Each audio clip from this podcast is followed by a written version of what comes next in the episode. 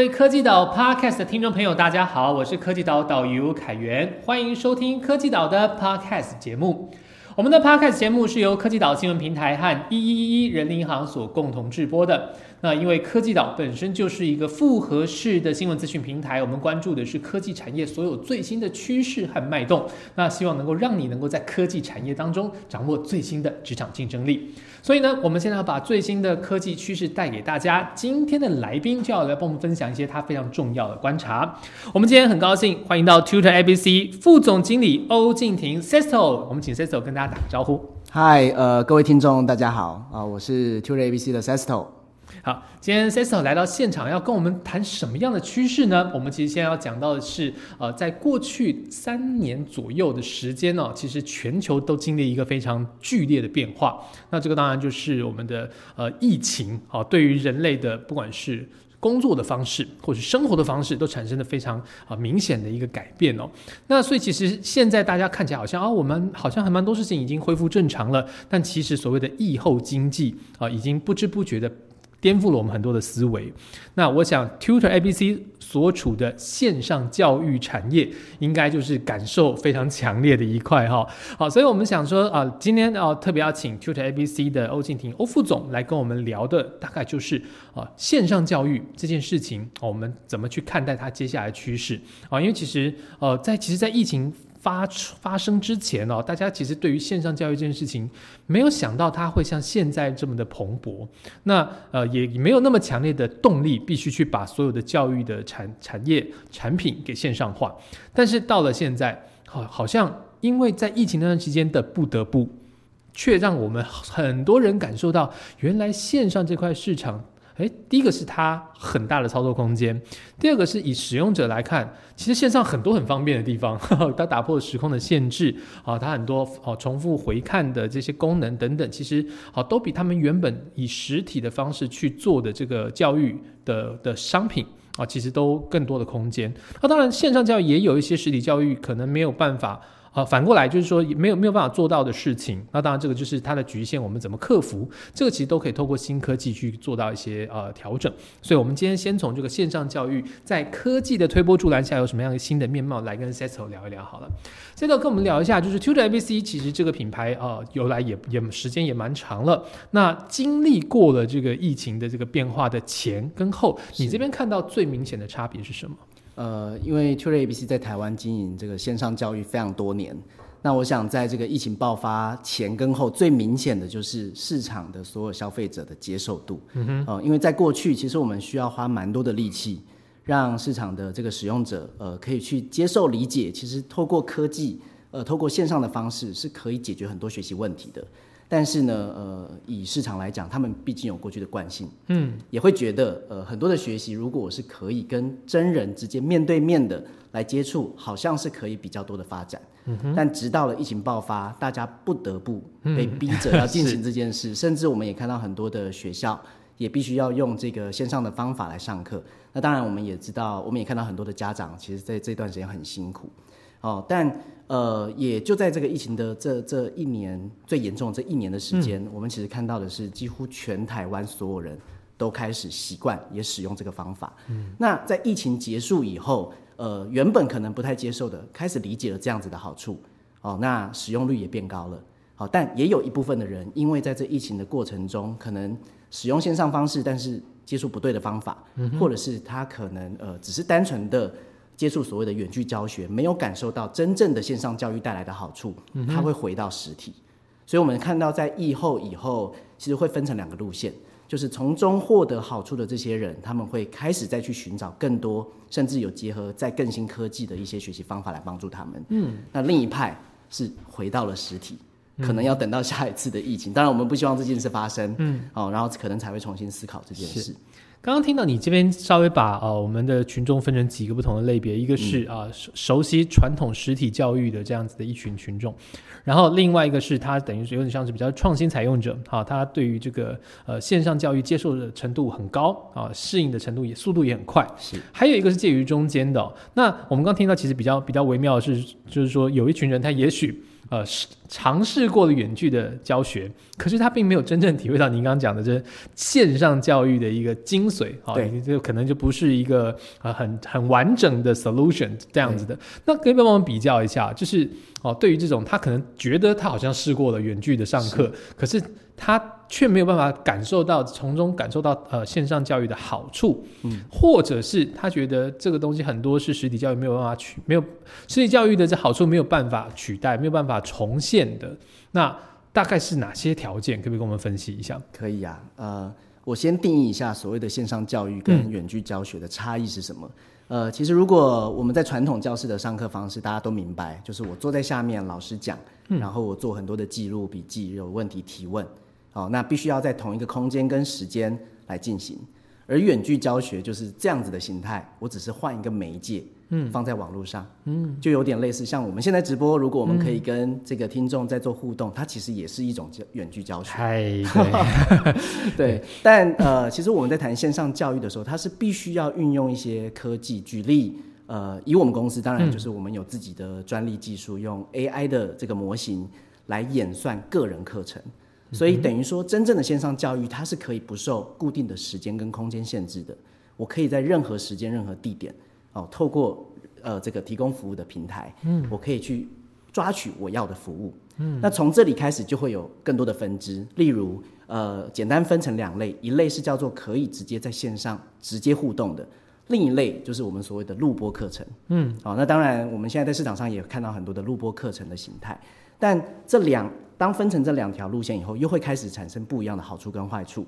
以录播形态，目前碰到最大的问题就是所谓的完课率。嗯，因为人会有惰性嘛。对。那我我们很容易就是买了一个录播的课程，哇，我这个立志要透过这个课程，我要学好某个技能。嗯。啊，结果这课程就在放在那边，放了两年、三年、四年，结果我还是没有获得自己。因为录播，你就会有一个怠惰心态，觉得它反正就在那边嘛。对。那等到我可以看我我之后再来看一下，它也不会跑掉。老师也没有跟我约好时间。没错。那当决定权在自己手上的时候，有时候就会对自己太好。对 对对。所以当然。回回到主轴这一条，这个所谓的互动形态的，嗯，那当然它在很多类型的这个学习的效果上就会好很多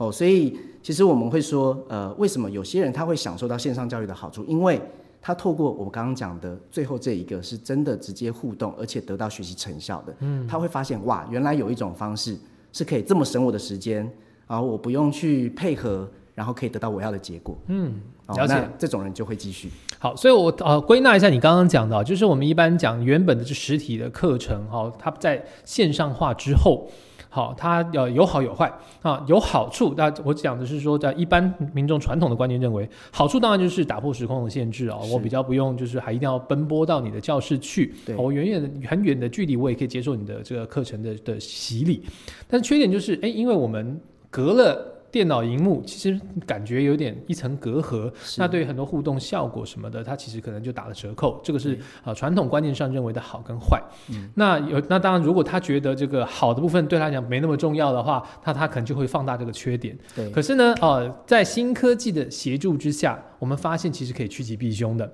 哦，所谓的避凶就是说，它的本来这个缺点，也就是互动的效果比较差这件事情，可以透过目前的科技去让它呃。更接近原本实体上课的一个呃真人互动的一个状况，好，所以把这个这件事情在线上化跟实体课程之间的差距缩到最小。但是呢，也透过呃还是样式还是科技的帮忙，我们在平台的功能呃建建制的越完整的情况之下，它原本这个线上的优势就是打破时空的限制，然后呃就是 on demand 就是让你随选的这个功能都变得更克制、更贴心的时候，其实哦他不把刚刚前面的这个缺点。给弥补掉，但是优点发挥淋漓尽致的话，其实线上教育看得出来就会是一个哦更能够掌握啊优势的一个学习方式。没错。那不过这个因为 Tutor ABC 其实它比较是啊语言学习的这个专长。那我们知道其实语言学习。呃，在呃技术上要克服的，应该比如就是呃你们的哦频宽传输的，它的这个啊画质要好，音质要好，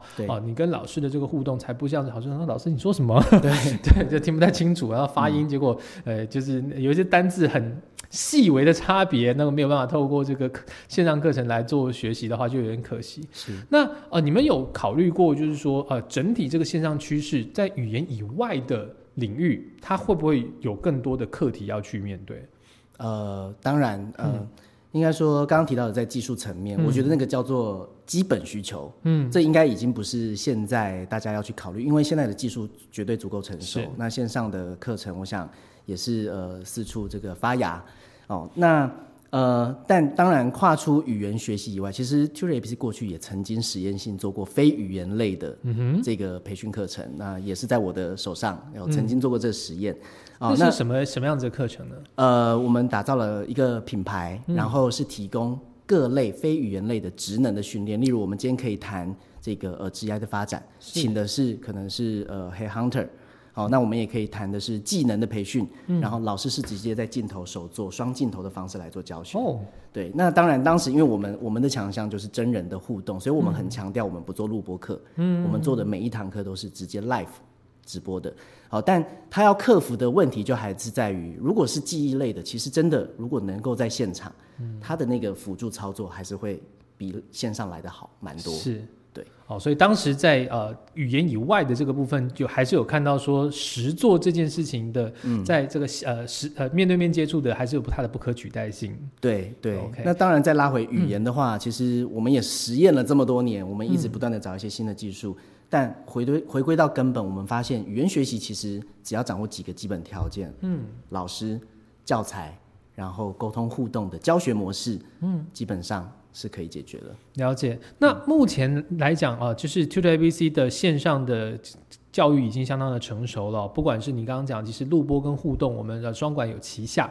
那目前有没有什么样子的这个线上教育的呃，目前还有的盲点，或者是有待突破的这个部分，是我们期待能够再导入新的科技去改善的？呃，我想也刚好带到这个议题啦。最近这个生成式 AI 非常的火热嘛，是我我认为这个产业未来的发展趋势是我们怎么善用这一些更新的技术跟生成式的 AI 来提高我们的效率。哦，对，因为呃，以我们在经营这么多年，我尤其过去这两年，其实我们花很多的力气在呃不断的在提升我们自己的，包括老师的水准品质。啊，还有包括我们的教材的这个教纲的调教翻新，我们要做的更更专业、更严谨，而且更能帮到学生。可是其实这些事情都是非常耗力气的。嗯，那今天我们强调的，想要提供个人化的内容，我就必须我的制作速度要非常快，但这个快又不能有失它的专业。嗯，所以这时候一定就会需要搭配这些 AI 的技术、生成式的这个内容的这种方法，来帮助我们的这些呃教材或所有学习过程必要的环节，可以有更多的助力。我刚听到一个关键字是个人化。是那呃，个人化是从呃我们报名课程的学员的立场去出发喽。对，没哦，那这样子的话，呃，所以那这个在导入 AI 的过程中，是会让我们的学员去使用到 AI 相关的服务吗？还是说会是在我们老师在备课的时候使用 AI 呢？呃，两者皆对，两者都有啊。两者皆对。哦，那所以学员的部分的 AI 大概会是用什么方式来来进行？我们会这么做，呃，其实在，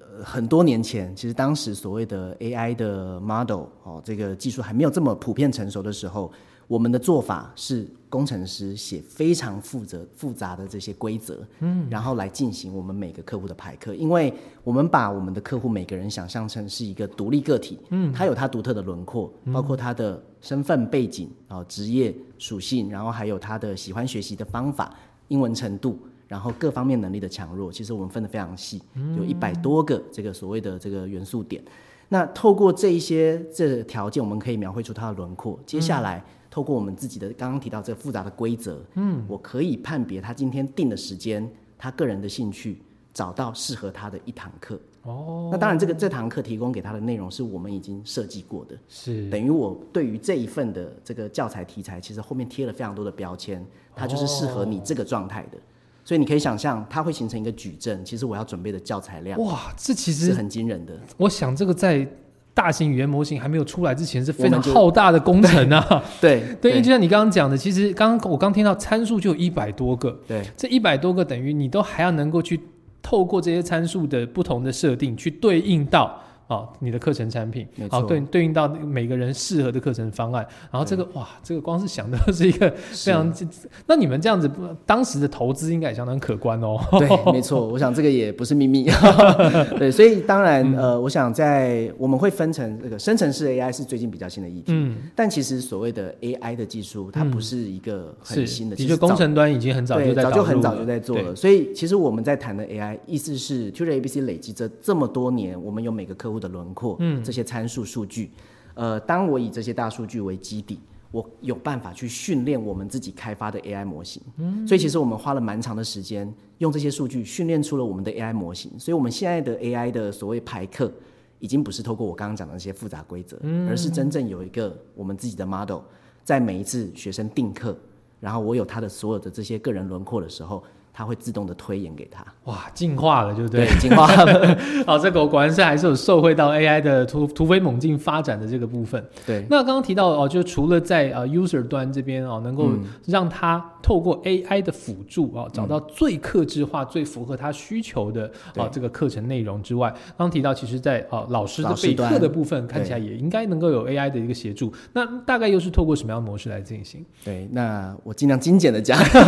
因为这个是一个非常大规模的这个这个行动。呃，如果以我们在我们平台上面教学的老师，那当然我们自己的系统发展已经非常成熟。他今天在上这堂课的时候，他会透过系统的这个配对媒合，直接把所有这个学员的个人过去的学习经历背景，会直接 summarize 给这个老师。哦，所以这个老师为什么我们在这个平台上面上课，我们都会碰到一个很有趣的情况。我可能是半年前上过这个老师的课，嗯。已经半年没有再接触他，但我今天碰到又碰到他了，他居然可以记得我，而且还知道我过去跟他上课的互动内容。哦，这是有点类似呃学习履历的概念。没错，没错但是他又不是单纯的只是记录，嗯，啊、甚至我们会用这一些所谓的这些技术的平台，因为呃资料很多，老师不可能在上课的时候还慢慢去读那些资料，嗯，所以我们必须要一个就转化会诊，把关键的讯息提供给老师，因为这对他的教学是有帮助的，他能够更掌握这个学生的这个上课的节奏跟互动的方式。哦，了解。所以其实听起来是因材施教，而且把因材施教分成了两件事，一个是因材，一个是施教。对，因材的部分大概就会是啊，刚刚讲的，我们能够去在呃很很妥善、很有系统的去记录跟归类哦、使用者在你们过去的一个学习历程。对，好，然后可能当然就是会有一些标签化的这些工程了。嗯那然后施教的部分啊，就是会变成是去对应到啊，老师能够使用的教学方案能够有哪些克制化的面向，就是还是回到刚刚那个部分 user 的需求啊，就是对对应到他们最想要的也最需要的课程内容，然后来提供这个他们老师来因材施教。没错。哦，所以其实这样子看起来就是教学两端都受惠于 AI，能够有很比较好的学习效率。没错，然后再加上就是说，你刚刚提到提到，就是很多这个线上化这件事情是你们本来就已经在做的，这个跟 AI 浪潮就没有关系了，所以看得出来，就是呃，在疫后的这个线上学习的浪潮当中呢，其实呃机会果然是留给准备好的人啊，因为你们准备很久了，那现在看得出来，就是当这样的需求跟大家的习惯有一个改变的时候，哎，有人已经站在浪头上。对，目以这样子看起来的话，呃，线上教育，刚刚你刚刚还有提到一个，我觉得不确定是不是现在业者们最大的这个痛点哦，嗯就是学习动机的问题了。嗯，对，就是因为听起来就是啊，当很多东西在线上化哦，那会不会就是人的惰性要怎么去克服？对，那因为我先不讲这个，以以你们的语言学习来讲，其实这个算是呃，我相信会去报名的人，但本人本身这个学习的动机是稍微比较高一点的哦。嗯。但是你你看到很多义务教育，其实现在有导入远距教学跟线上化嘛，对，那我们就会发现啊，每一次课课程开设在线上的时候，那个底下就是碎一片呐、对或者是 那个镜头前面的那个都关掉之后，你都不知道学生在干嘛啦。对，那像这种就是很使用者或者学生这一端他们心理上的问题的，你们这其实这个应该也要呃仰赖你们这么多年去处理线上教学的这个问题哦。没错那。特别是在现在线上的学生更多了之后，你们有没有什么新的 solution 或者是方向要去呃来克服这样的问题？有的，呃，应该说，其实我们最早最早在设计这样子的一个平台的时候，就已经考虑到这件事。嗯为什么我们必须要透过我们自己呃这个一直不断编写新的教材题材？因为我们相信一件事：人的学习是来自于他有兴趣的事物，尤其语言更是如此。好，如果一个孩子出生，我就开始教他商业英文，我想 应该这个孩子会被毁掉。哦，他都是从自己身边有兴趣的事物，我看到这个杯子，哇，你就教他杯子杯子，然后他就慢慢认识了这个这个东西，然后开始会想要用这个词去表达他的感受想法。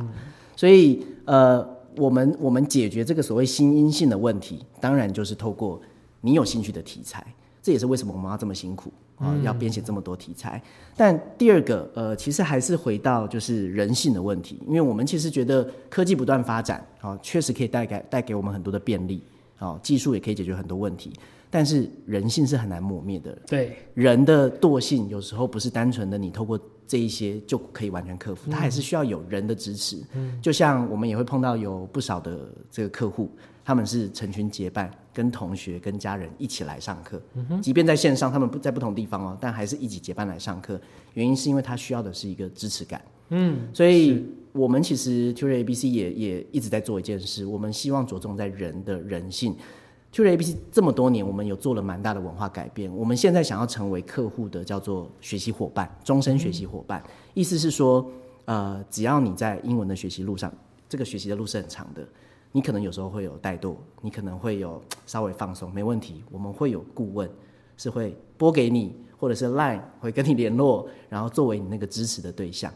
好，那当然，如果在这个学习上碰到了一些瓶颈障碍，也会在过程中是给一些协助的。这个就是考虑到人性的问题。嗯，对，是，我觉得人性的问题，因为我自己也有在线上开设课程讲座的这个经验。我我这边 echo 一下这个这个。Cecil 的想法，嗯，其实因为我们呃很多时候学习需要一个动力，对，那除了硬需求是啊我我。不得不去进修哈，就是我我我工作就是会用到干嘛之外，其他的学习非常仰赖你心里面的这个自主学习的成就动机。是的，所以呢，那我们怎么样再去帮他强化一些动机？有的时候啊，会有一些取巧的方法，比如说让课程变得好玩。对，啊，就是他不要觉得这是一个苦差事，那好玩。所以，我我们知道说，其实线既然线上的这个学习啊，它还有很多科技的东东西可以运用，就比如说 AR、VR，嗯，我们就觉得。可以，好像可以导进来。比如说，让课程好，本来在教室里面，老师我们今天上的这个课程好是太空相关的英文单字，嗯，那我们在教室里面不可能布置成一个太空舱，对。但是这件事情在线上学习可以做到，对。好，我们透过一个绿幕，再加上一个一些哦，我们的 AR 实境 VR。的 VR 的实境，哎，老师就变成太空人了，他就在太空梭里面跟你讲课了，哇，这个趣味性马上提升，学习动机增加，这个对这是小朋友很吃这一套，没错。另外一个是学习社群啊，其实跟刚刚这个 Sister 讲的一样，就是呃要有伙伴的感觉。那这个伙伴除了说我们啊平台方这边啊提供很完善的这客服系统，另外一个是让他自己觉得有人跟我一起学习，这这也很重要，因为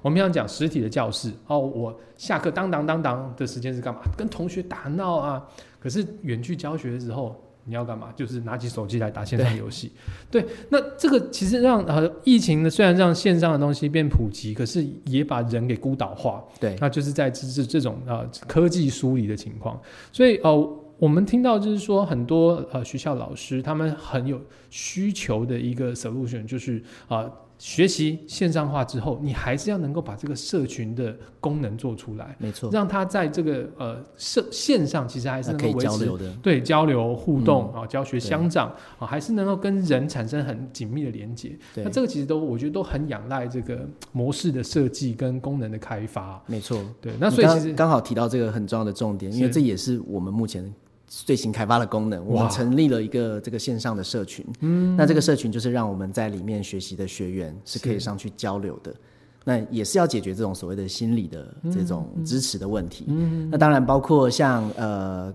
刚刚提到，其实刚好都是提到我们正在努力的方向。那表示你们趋势抓很准啊！是因为这个是必然要发生的事情。那我我们也一直在努力。所以像上课的这个 camera，我们在拍老师的这个画面的时候，就不会单纯是只有。老师，其实我们接下来，我们现在目前已经有的也是有绿幕，然后尤其在小孩子教学，我们会辅助很多的教具。那还有很重要的是，在过程中，我们叫做以以教学的理论来讲，叫做活动设计。你必须要有好的活动设计，让孩子是真的一直在参与，嗯，那个学习的过程才会好玩，而且会让他一直有热情想要继续下去。哇，这听起来是连我都想要赶快去 报名了。对，这其实听得出来哦，就是呃。疫情改变了我们人类的生活方式，那连学习方式也跟着改变了。是，那所以其实呃，不管你是站在教还是学的这一方，怎么样跟着科技的浪潮，能够让你自己学习效率好，不要不呃不进反退。哦，这是很重要一个课题啊！当然，就是自己心里要够强健。那当然，我们平台方提供非常刚刚讲的很多优质的服务，啊，跟着科透过科技啊去赋能我们很多的一个教育的一个理念，其实都是我们可以展望的一个方向。好，今天非常感谢 Tutor ABC 欧静婷副总经理 Cecil 跟我们分享在疫后的线上学习的内容。我们下一集要来继续跟他聊聊啊，我们其他他自己个人这个经验，还有 Tutor ABC 的种种点滴。我们下集科技岛 Podcast，请各位观众准时锁定。